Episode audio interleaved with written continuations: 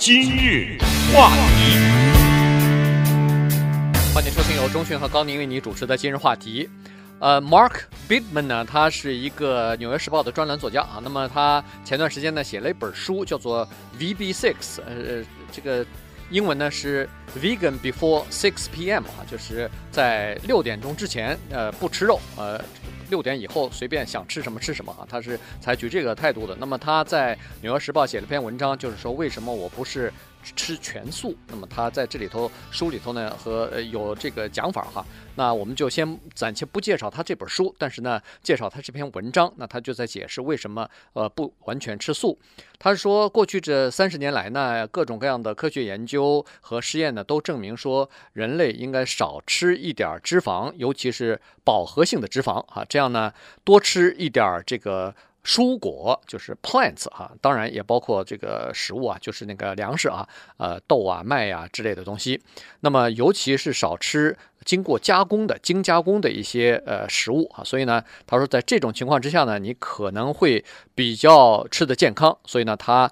呃，我们就今天来看一下他的观点。对，他在这个文章当中，既没有涉及到宗教，也没有涉及到一些，比如说科学对这方面的研究啊，只是呢，他根据个人的一些体会。但是如果要是从科学的角度或者从宗教的角度要谈这个问题的话呢，这话题可就太大了，因为我们的听众当中有很多人是吃素的。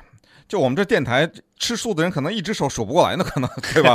对，就是华人当中有很多人他吃素，他有的是全部的吃素，有的是什么半素，有的是什么初一十五吃素，有的是什么礼拜一吃，礼拜三吃什么，反正就是吃素这两个字已经变成我们现代人生活逃避不掉的一个词汇了，跟我们生活中跟我们身边的很多人都有直接的关系，所以这个话题也就变得格外的有趣。那么这个过程当中呢，我们先抛开一切的宗教的考虑啊，因为要说到宗教，那么不谈了嘛，对不对？这是你的宗教信仰，你的宗教信仰不让你杀生，不让你吃肉，你尽管馋，你尽管想吃，那你不能吃。这你信这个教，你作为这个代价就不能吃肉，这个不谈了。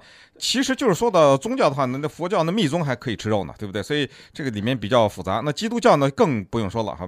如果你要是打开圣经的话，从创世纪的第一页开始，就明白的里面说了，就是凡是活着的动物都可以作为你们的食物，这一切我都赐给你们，这我就是上帝，所以不可能用这个上帝的名义吃素，呃，就是说一个基督徒不可以这样，但是可以以健康的名义吃素，你也没有违反基督教的教规，上帝也没逼着你吃肉，这是宗教的部分。那么从这个健康的角度讲呢，这就说不太清楚了。为什么这么说呢？如果要是能说清楚的话，这个争议就不存在了嘛。如果有一个人今天站出来说，凡是吃肉的人一定是得糖尿病、血管硬化，呃，是这个心脏病、癌症什么的，已经科学证明了。那从那个他这个话停止讲完的那一刻起，这个世界上没人吃肉了嘛，对吧？那这个也不没有法证明。我的问题实际上是这样的：我对于这个吃肉吃素有一个最核心的问题，没有人能够解释得了，就是既然你不希望我吃肉。或者不希望吃素，随便哈，就是你为什么当你不希望我做这个事情的时候，你为什么给我这个欲望，对不对？对，为什么你让这个肉这么好吃呢？你为什么把这个欲望植入在我们的人的身体里面来呢？我怎么看这个桌子，我怎么不想吃呢？这个笔我怎么拿着，我怎么不想吃呢？对不对？呃，所以为什么有的动物我看着想吃，有动物就不想吃呢？这些就是与生俱来的，我们回答不了的问题。如果您回答不了，你也别强硬的回答，你只能是说。我也不知道，但是我出于什么什么的原因，我吃素也就完了。对，其实呃，我们在新闻当中经常会看到一些人瑞啊，活到一百多岁的这些人，你去问他们说，你们饮食有什么高招？你们饮食是怎么回事？我看了一下，我注意了一下哈，没有一个是全部吃素的。很多的人都会告诉你说是想吃什么就吃什么，他根本没有去挑口，只不过他有其他的良好的习惯，那最主要的是良好的基因了哈，所以呢，呃，他就可以尽情的去吃他自己想吃的东西，只要你有保持足够的运动啊什么的，大概也就可以，不要过量就行哈。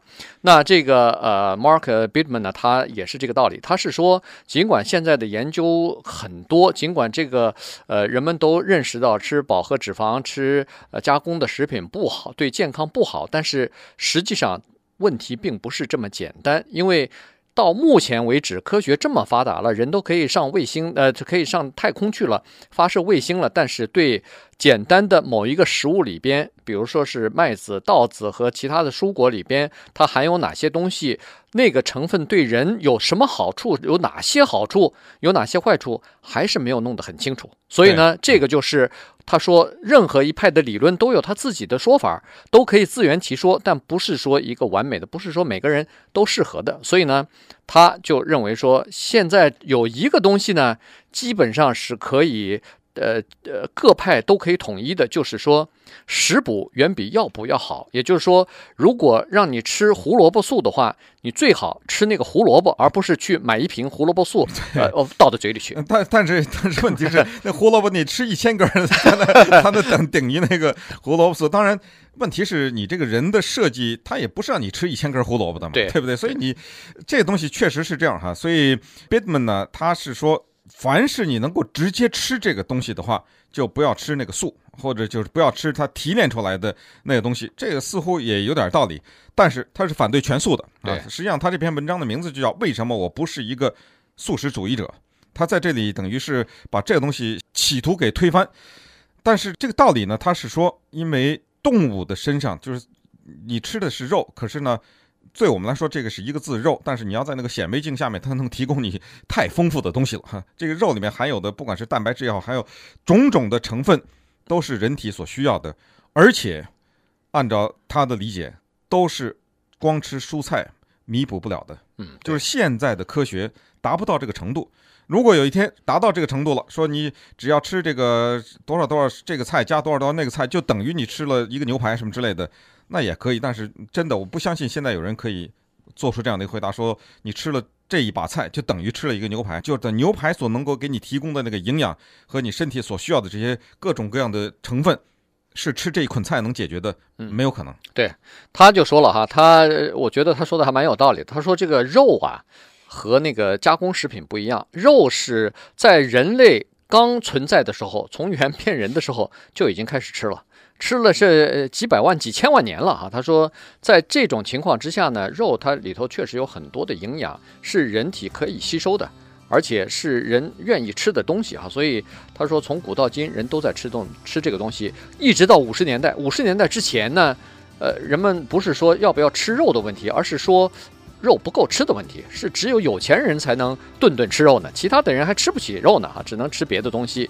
所以他说，一直到五十年代之后，呃，在全呃全世界各个国家开始人工饲养一些动物的时候呢，逐渐的这个问题就解决了。现在发展中国家的发展中国家的一些贫贫稍微贫穷一点的人也可以吃得起肉，他们可能买不起车，但是他们可以吃得起肉，呃，喝得起奶，吃得起这个鸡蛋啊。所以这个是现在的一个发展。那稍待会儿我们再来看看。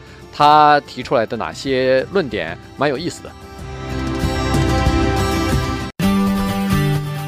今日话题，欢迎继续收听由中讯和高宁为你主持的今日话题。这段时间跟大家讲的呢是《纽约时报》的一篇文章哈，这个 Mark Bittman 呢，他呃原来写过一本书哈，叫做 VB Six，就是呃六点钟以后不吃。蔬菜，呃，晚上六点钟之后不吃蔬菜。他说六点以前吃素，哎，六点以前吃素，吃什么？吃什么随便。对对，对。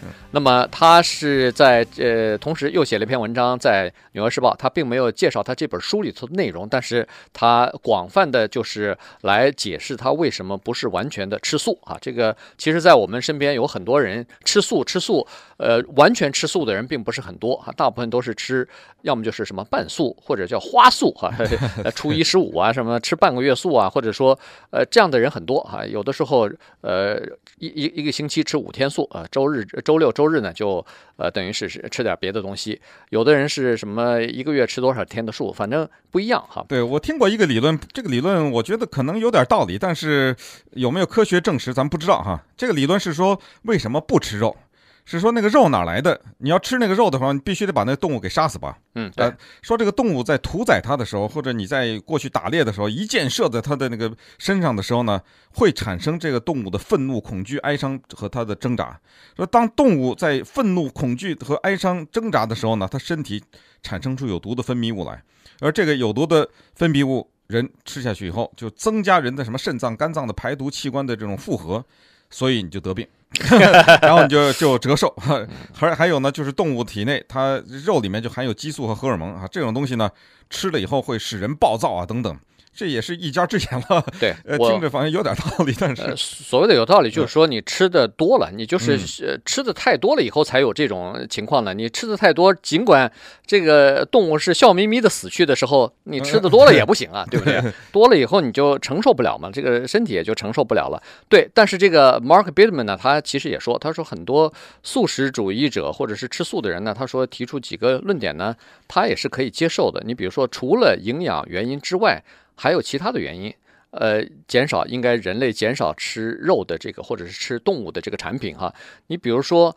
养人工饲养的这个动物，它占据太多的资源，呃，包括土地啊、水啊、能源啊，呃，太多的资源了哈。所以呢，其实而且呃，就环保来说，据说温温室效应的一大因素，非常主要的因素就是人工饲养这么多的这个动物，供呃地球上九十亿人吃。你想要有养多少的鸡，要养多少的鸭、牛、猪、羊这类这类东西哈，所以它排放出来很多的种这个温室的效应。